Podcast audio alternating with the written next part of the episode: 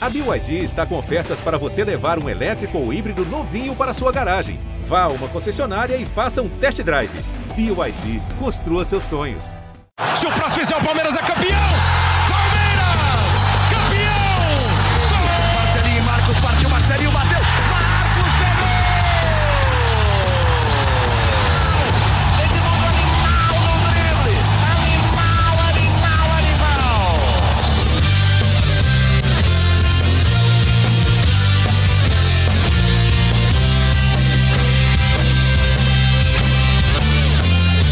Fala, torcida palmeirense. Começa agora o GE Palmeiras, o podcast exclusivo sobre o Verdão aqui no GE. E hoje, equipe completa praticamente. Estou com o Thiago Ferri, eu sou o Felipe Zito, estou com o Thiago Ferri, Bruno Diniz e André Hernan para falar um pouco da derrota do Palmeiras contra o Bragantino e muito mais sobre a repercussão da partida, as entrevistas do técnico Abel Ferreira, é, do presidente Maurício Gagliotti, já nesta quinta-feira no Seleção Sport TV com o André Hernan. Então, um Palmeiras que tropeçou num jogo contra um adversário que está num bom momento no Campeonato Brasileiro, já estava à frente do Palmeiras e agora conseguiu ampliar a vantagem. O Palmeiras que não fez um jogo totalmente ruim, o Palmeiras criou oportunidades, principalmente com o Gustavo Scarpa, mas é a segunda derrota do time do Abel Ferreira no Campeonato Brasileiro e tem toda essa repercussão mais uma vez sobre desfalques, reforços, o Palmeiras contrata, não contrata, Abel está satisfeito, está insatisfeito, o que, que vai acontecer com o Palmeiras nas próximas rodadas. Então já abro aqui com o Thiago Ferri para dar o seu destaque inicial. Tiagão, o que, que dá para falar desse Palmeiras? Olá, Zito, Diniz, Hernan, pessoal que está acompanhando o podcast, o que dá para dizer é o que o palmeirense gosta de falar, né? O palmeirense não tem um dia de paz, porque é isso, né? Palmeiras, mais uma vez, quando você pensa que a equipe vai começar a engrenar no campeonato, perde um jogo que é até normal, e a gente até pode falar depois. Um jogo que, para mim, o Palmeiras teve muito mais problemas defensivos do que ofensivos, especialmente no primeiro tempo. O Palmeiras criou chance suficiente, acho. O Cleiton teve uma boa partida, o goleiro do, do Red Bull Bragantino, mas defensivamente o Palmeiras foi um time atípico, foi muito desorganizado, acabou envolvido muitas vezes pelo Bragantino, aí acabou sendo derrotado. Mas e aí a gente vai depois debater muito isso, porque uma repercussão que eu acho muito exagerada. Partiu por uma, uma reclamação válida do Abel num tom, para mim, desproporcional. O Maurício Gagliotti, hoje, pro, na entrevista ali no, no Seleção com, com o Hernan, tentou contemporizar, mas deixou claro de que há um incômodo com isso. E agora o Palmeiras vai ter que tentar se recolocar nos eixos, sem os reforços que o Abel quer, porque eles não vão vir até pela questão da janela, e tentar acalmar esse ambiente e ver quando é que esse assunto vai ficar para trás, né? Porque por mais que se fale, ah, a gente já conversou, já resolveu, volta e meia se, é, retoma a discussão da falta de reforço no Palmeiras. A gente tem que ver se esse assunto vai ser superado ou não, né? Porque acho que existe uma possibilidade de sair ficar como uma pedra no sapato na relação entre Palmeiras e Abel até o fim dessa, dessa parceria até, e aí vamos ver até quando também vai essa, essa relação. E lembrando da entrevista coletiva, se não me engano, Bruno, foi uma pergunta tua, né, que teve ali um início de desabafo é, do Abel, falando sobre desfalques, mercado, não foi tua? Foi, eu perguntei, primeiramente, um de abraço aos amigos, sempre prazer participar aqui com vocês. É, eu perguntei para ele se ele sempre reclama que o elenco é curto, que precisa de reforços, que a, as convocações para as seleções que o campeonato rolando atrapalham. É, tem muita lesão por causa da quantidade de jogos. E a minha pergunta foi que, além de tudo isso, ainda alguns jogadores tiveram que ser afastados pelo clube porque descumpriram é, os protocolos sanitários. Se isso deixa ele um pouco decepcionado com o grupo mesmo. E ele usou essa, essa pergunta para desabafar, e eu entendi o desabafo dele não só com a diretoria do Palmeiras, eu entendi também com o grupo de jovens. É, tanto que ele cita o exemplo do Phil Foden, é, que ninguém sabe se vai ser um, um grande jogador, tal, fez uma boa temporada. O que eu entendi na resposta dele é que a diretoria do Palmeiras, a meu ver, acreditou muito nessa história de só com jovem dá para reforçar o elenco, porque o ano passado foi um ano que o Palmeiras ganhou tudo, só reforçando o elenco basicamente com jovens, é, e os jovens acreditaram que eram bons demais. E saíram da linha um pouco. Então, ele, eu acho que ele deixou nas entrelinhas ali um recado para todo mundo, para todo, todas essas pessoas envolvidas ali. Ele usou, ele é muito bom para isso, né? Ele nem sempre responde as perguntas, quase nunca, se ele responde, ele sempre usa para deixar algum recado. E ele usou para dar esse recado, tanto para a diretoria quanto para o grupo de jovens. Já falando agora com o Hernan, já um pouquinho da repercussão da entrevista, né? Hoje o, presidente Maurício Gagliotti participou do seleção e rebateu ali, ele não, não aliviou para o Abel, não, né, Hernan? É, Zito, um abraço aos amigos e estava com saudade, aliás, aqui do, do podcast GE Palmeiras, participar sempre uma honra. E é, fora do tom do Abel, foi imediatamente assim é, o diagnóstico da diretoria.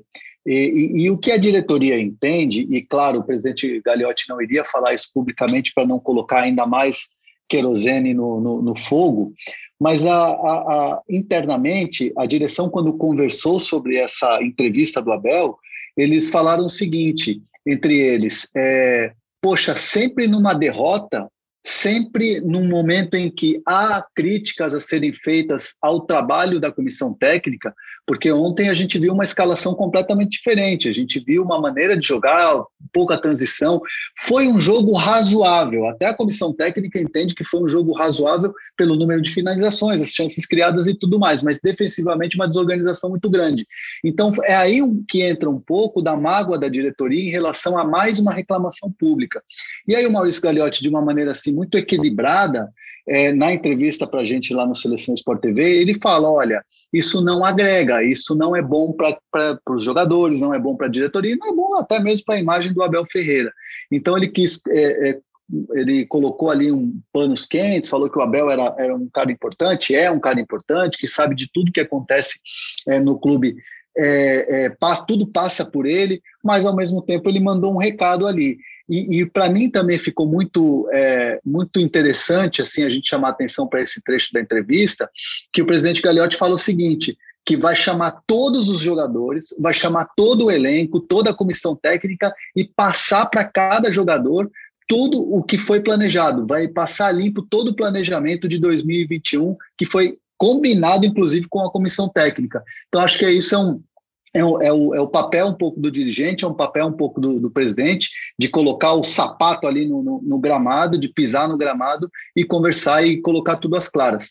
Como o Thiago Ferri falou, existem dois lados. Isso pode ser que coloque de vez uma pedra nesse assunto, ou então é, tenha uma repercussão ainda maior, e aí, de repente, quem sabe, acho que o fim disso seria o quê? O, é, o fim da relação entre, entre comissão técnica e diretoria do Palmeiras falar um pouco do jogo antes da gente voltar a falar sobre Abel e Maurício Gagliotti os próximos passos do Palmeiras.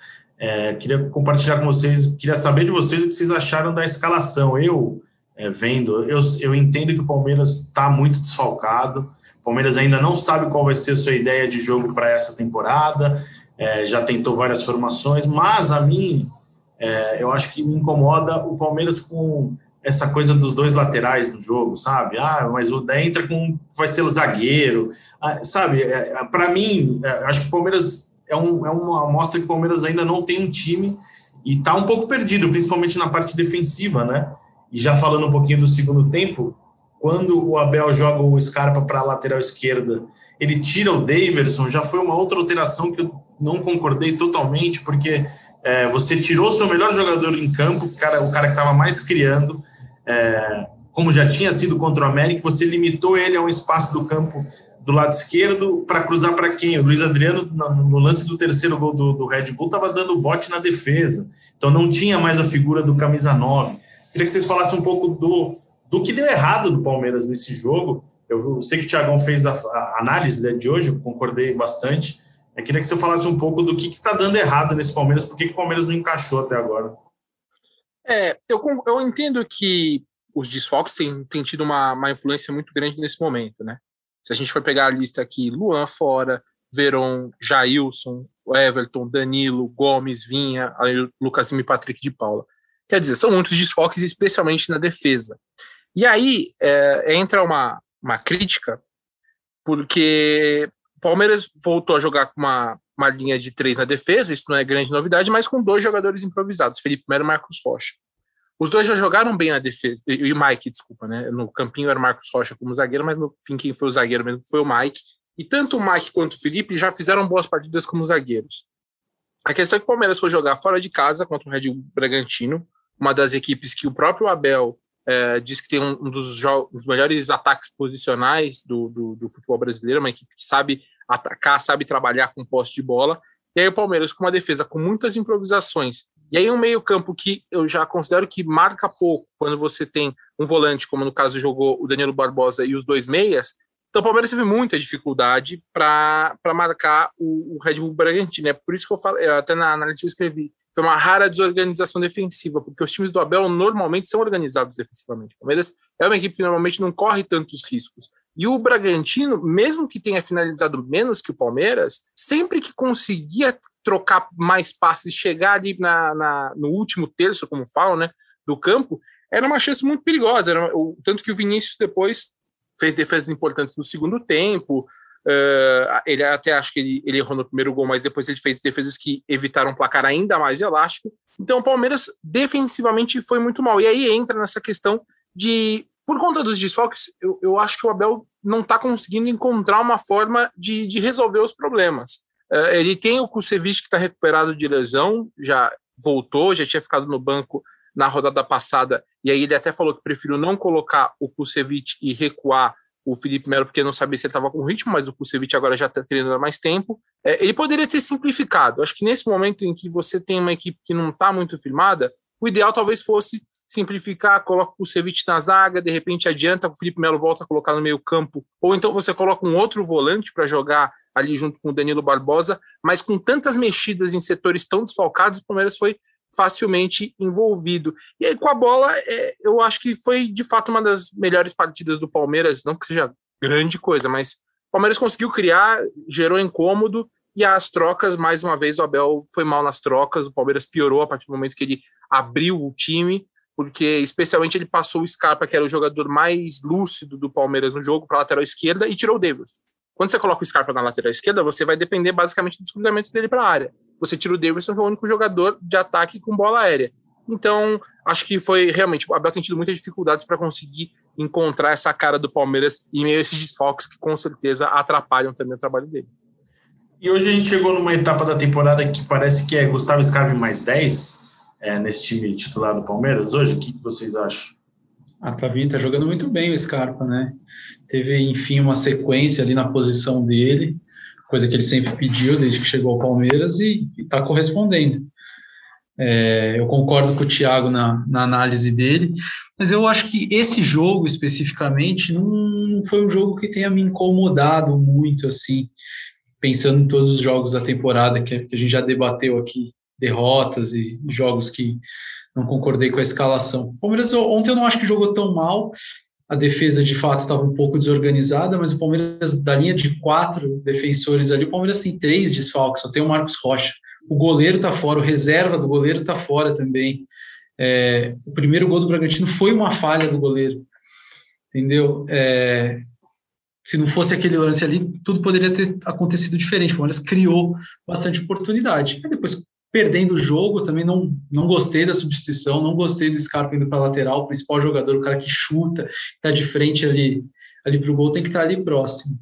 É, eu acho que, que nesse jogo especificamente daria para ele ter usado o Luiz Adriano antes, daria para ele ter usado o Rony antes, ele disse na coletiva que ele está com medo do Rony estourar, mas daria pra, eu acredito que daria para ter usado um pouquinho antes.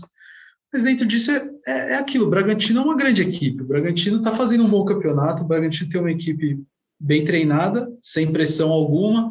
Dá para fazer experimentos, dá para jogando em casa. Não acho que seja uma derrota. Ah, meu Deus, está tudo errado.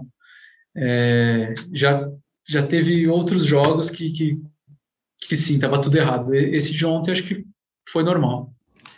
O Hernan, é, vendo os últimos jogos do Palmeiras, a gente tem uma coincidência ruim para o Palmeiras, né? Que são os gols nascendo pelo lado esquerdo. E contra o Bragantino, mais uma vez, né? O primeiro gol que teve falha do Vinícius, na minha opinião, nasce de uma finalização é, do, do Arthur, né? Pelo lado esquerdo da defesa do Palmeiras.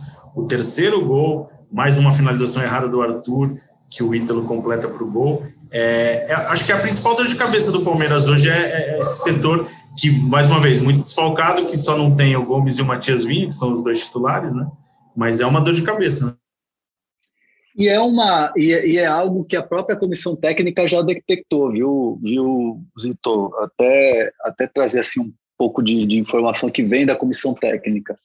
Não só nesse jogo contra o Bragantino, mas eles também entenderam que, por exemplo, contra o CRB, a, a, a, jogada do gol saiu por ali. Clássico contra o Corinthians, o gol de empate do Gabriel também nasce de uma jogada por ali. Então, na cabeça da comissão técnica, e aí por isso a, a entrevista do Abel, muito, né, como a gente já avaliou aqui, muito fora do tom, é, é também porque na, na, na cabeça deles é uma, uma uma temporada bem planejada é uma temporada que você tem os reforços, que você tem os reforços pontuais. É, é uma, é, na cabeça da, da comissão técnica do Abel, você chegar no meio do ano, você chegar com a temporada em andamento, uma, oitavas de final de, de, de, de Libertadores, de, depois de uma eliminação já de Copa do Brasil, no andamento de Campeonato Brasileiro, você trazer os reforços para você treinar, para você adaptar, para você co colocar para jogar, já não é já não é um bom planejamento e aí é um pouco também vai na conta da diretoria. Então assim, a comissão sabe que vai ter essas dificuldades, sabia que ia ter essas dificuldades, mas também entendeu que faltou um pouquinho da diretoria para poder é, trabalhar em conjunto para planejar melhor, para você ter os jogadores certos quando você é, tivesse as ausências, como você, como a gente está tendo agora no, no, no caso do, das convocações. Então, é, até a mudança de, de esquema, quando o, o, o Abel Ferreira decide colocar três zagueiros, é, é porque ele não tinha velocidade pelos lados, que o Wesley estava no, no departamento médico, o Gabriel Veron ainda entregue ao departamento médico.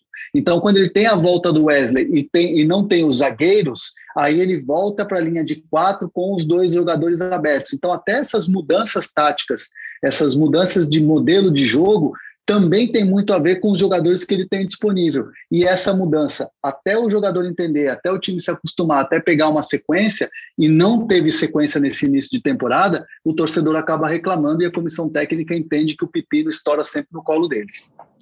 Falando já da, da minha opinião sobre a entrevista do Abel, pós-jogo, a minha primeira impressão foi que foi um desabafo até correto, ok, porque ele é o cara que está sempre exposto, ele precisa responder toda semana sobre reforços, sobre mercado, sobre desfalque, e o perfil da diretoria do Palmeiras não é um perfil de aparecer muito.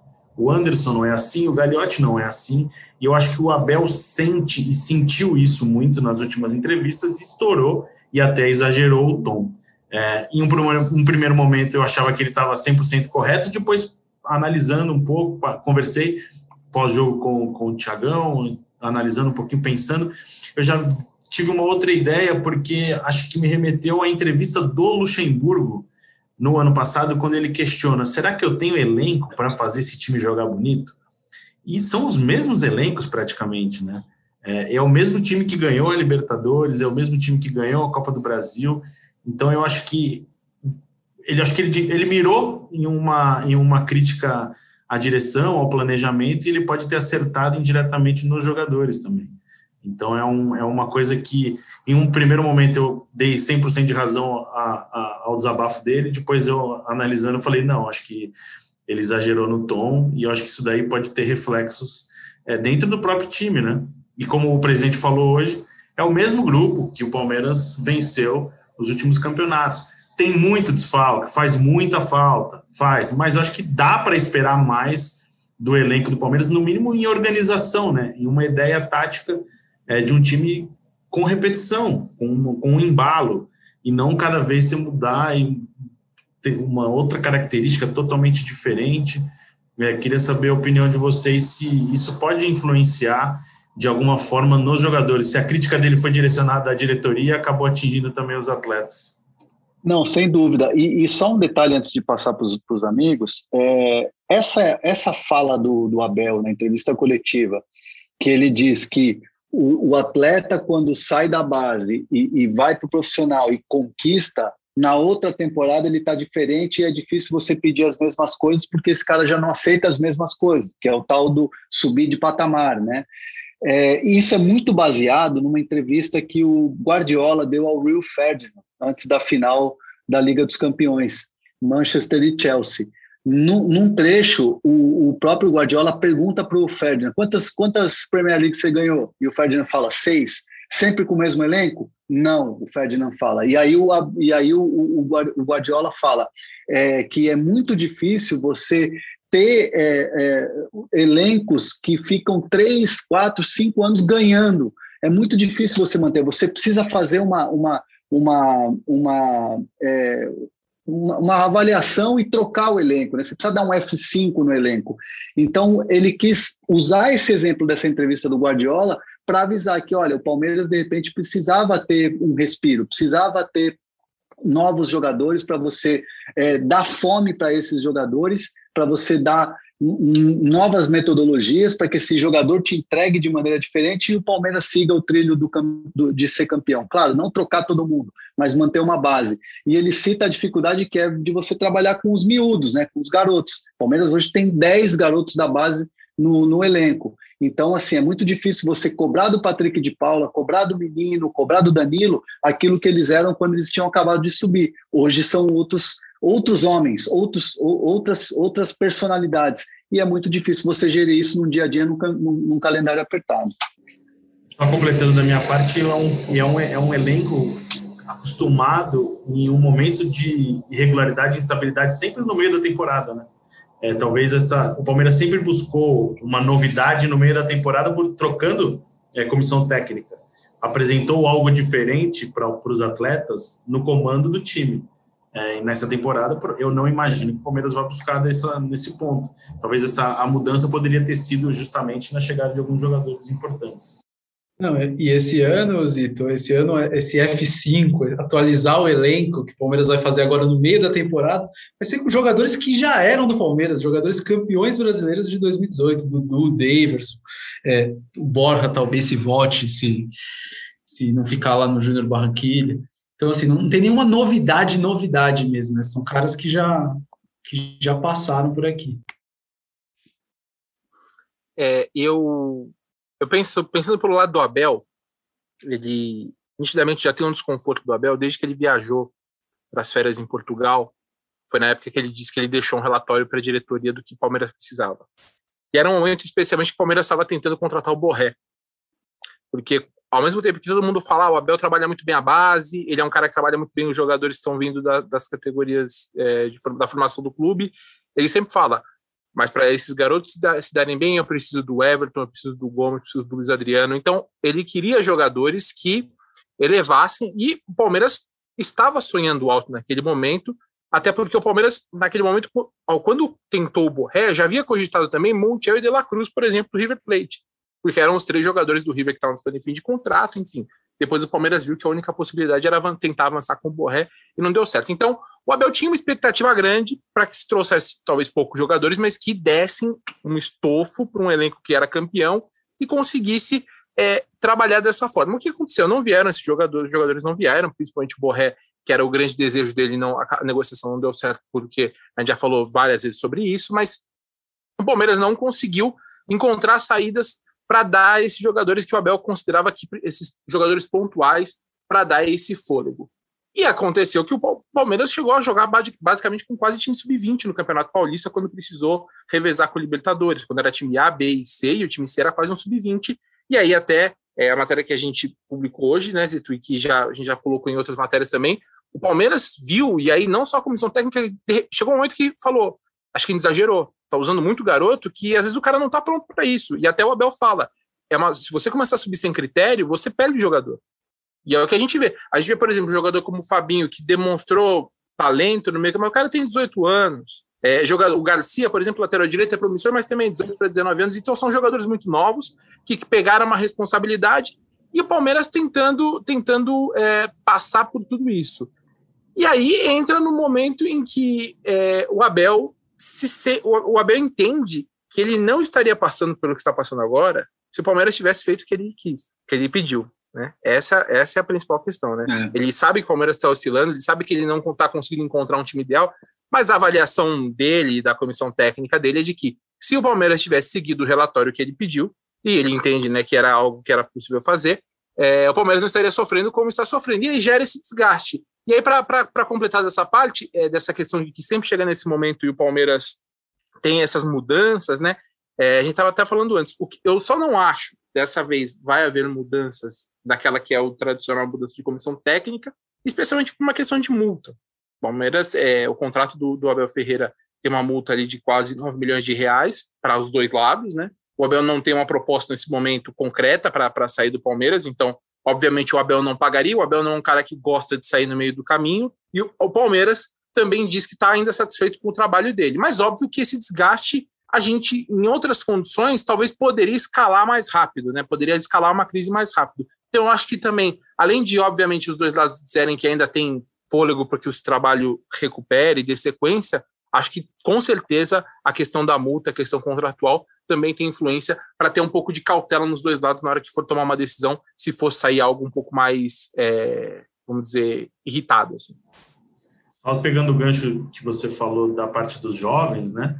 É só pegar o exemplo do Renan. O Renan foi, acho que a principal revelação do Palmeiras desta temporada, fez um campeonato paulista muito bom, é, estava na seleção do Campeonato Paulista, se não me engano. Sim. Ou revelação, Sim. Algum, ele ganhou algum prêmio. E nessa, de melhor zagueiro. E nesses últimos jogos ele não foi bem. Ele foi mal contra o, contra o Bragantino, ele tinha ido mal contra o CRB. Então é normal essa, essa oscilação dos jogadores. Já vi torcedor falando que o Palmeiras tinha que colocar o Michel para jogar. O menino tem 17 anos, jogou acho que um ou dois jogos.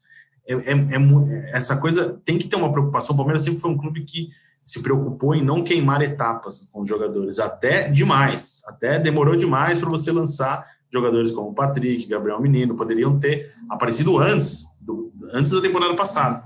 Então o Palmeiras sempre teve essa preocupação e do nada parou de ter essa preocupação, né? Agora já está voltando um pouquinho atrás, dando um passo atrás para respirar, calma, que não é, você não consegue fazer um time sub-17 ganhar um campeonato brasileiro, né? Tem que ter um pouquinho mais de, de cautela e programar melhor, né? Planejar melhor. É, falando da entrevista já caminhando para o fim, nosso papo, falando da entrevista do Gagliotti hoje, o que vocês acharam? É, ele colocou mais lenha na fogueira ou foi uma, uma, uma, uma maneira ali de posicionar a, a opinião do clube é, publicamente, como o Abel escolheu também fazer publicamente, né? é, e mostrar que tá todo mundo junto em, alguma, em algum momento. Foi essa a ideia. A ideia que eu, que eu vendo assim foi: ah, ninguém tá feliz, ninguém tá satisfeito, mas segue por enquanto tudo, tudo normal. É, como o Tiagão falou, tem várias questões ali que envolvem o, a situação do Abel, mas por enquanto o trabalho continua é, sendo muito bem avaliado e o Palmeiras aposta com um trabalho de futuro, né? Desde a, desde a chegada dele e não, não mudou a ideia até agora. É, eu, eu vejo que foi um morde a sopra. Eu acho que teve a mordida, né? Teve o não agrega em nada, isso não ajuda em nada. Mandou um recado. Acho que uh, o presidente do Palmeiras, é, nas entrelinhas, através de, de entrevista, como, como fez o, o Abel Ferreira, é, manda um recado, ou melhor, responde o recado que foi dado, mas também ao mesmo tempo ele dá muito respaldo, né? Ele ele dá uma soprada, diz não, é, é muito importante, tudo vai ser repassado, a, a comissão técnica é, sempre soube de tudo que a gente estava planejando, tudo é passado para eles, tudo é passado para o Abel Ferreira. E, e assim não só naquela naquela naquele voo para o Equador, quando a gente noticiou aqui no GE que, que teria uma reunião, uma conversa franca entre o Abel Ferreira e, e o Maurício Gagliotti é, até pela primeira declaração que ele deu expondo a diretoria, é, me contaram que na semana passada, na sexta ou quinta-feira, se não me engano, é, o, o, o Galeotti ficou mais de duas horas na sala do Abel e os dois conversando, falando sobre planejamento, falando sobre o que viria pela frente, falando sobre Libertadores, sobre o restante da temporada. Até então, ali, o Palmeiras tinha ganhado é, do Juventude em Caxias, foi no retorno, foi exatamente na reapresentação, é, aqui em São Paulo já. E, e, logo depois o time venceu o América e estava né, com, com, um respiro. Mas o Palmeiras é, é, é, é, isso, né? É um clube que a gente sabe que a pressão interna é muito grande, a gente sabe que a torcida é, não basta só vencer, tem que jogar bem. O torcedor do Palmeiras é muito exigente, é, foi assim com o Luxemburgo, que é um baita de um, de um, vencedor no clube. Não é diferente com o Abel, que chegou e ganhou tudo que ganhou. Então, é, eu acho que se não houver o equilíbrio, se não houver o cuidado das duas partes, aí eu vejo que o Abel tem que dar um passinho atrás. O presidente Gagliotti também dando um passo atrás, a torcida entendendo o momento do clube, acho que aí sim você pode dar dois passos para trás e depois caminhar para frente, porque vem Libertadores e o Palmeiras, gente, pelo amor de Deus, né? Tá ainda no, tá, tá no G4, tá, tá nas, nas cabeças do, do Campeonato Brasileiro. Não tá que nem o São Paulo lá fazendo confronto de, de zona de rebaixamento. Então, assim, é, é, é uma situação que tem que ter calma. Acho que tudo está tá muito exagerado e se as coisas forem equilibradas, dá para o Palmeiras seguir, seguir como favorito nas competições que vai que está disputando.